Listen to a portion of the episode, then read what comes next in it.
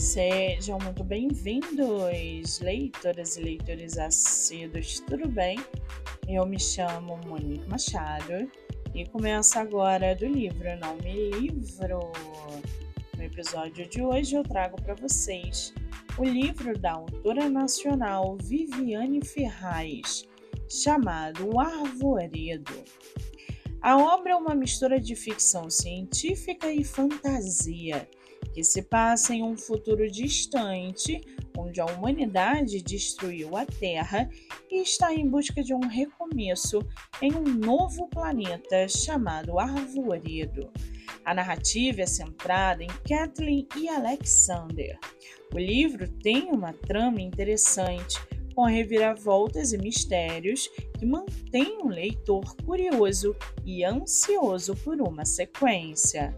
O universo criado pela autora é bem desenvolvido, com uma mitologia própria e seres fascinantes. Além disso, a obra aborda temas importantes, como a destruição do meio ambiente e o uso da tecnologia de forma irresponsável, trazendo uma reflexão sobre a nossa própria relação com o planeta Terra.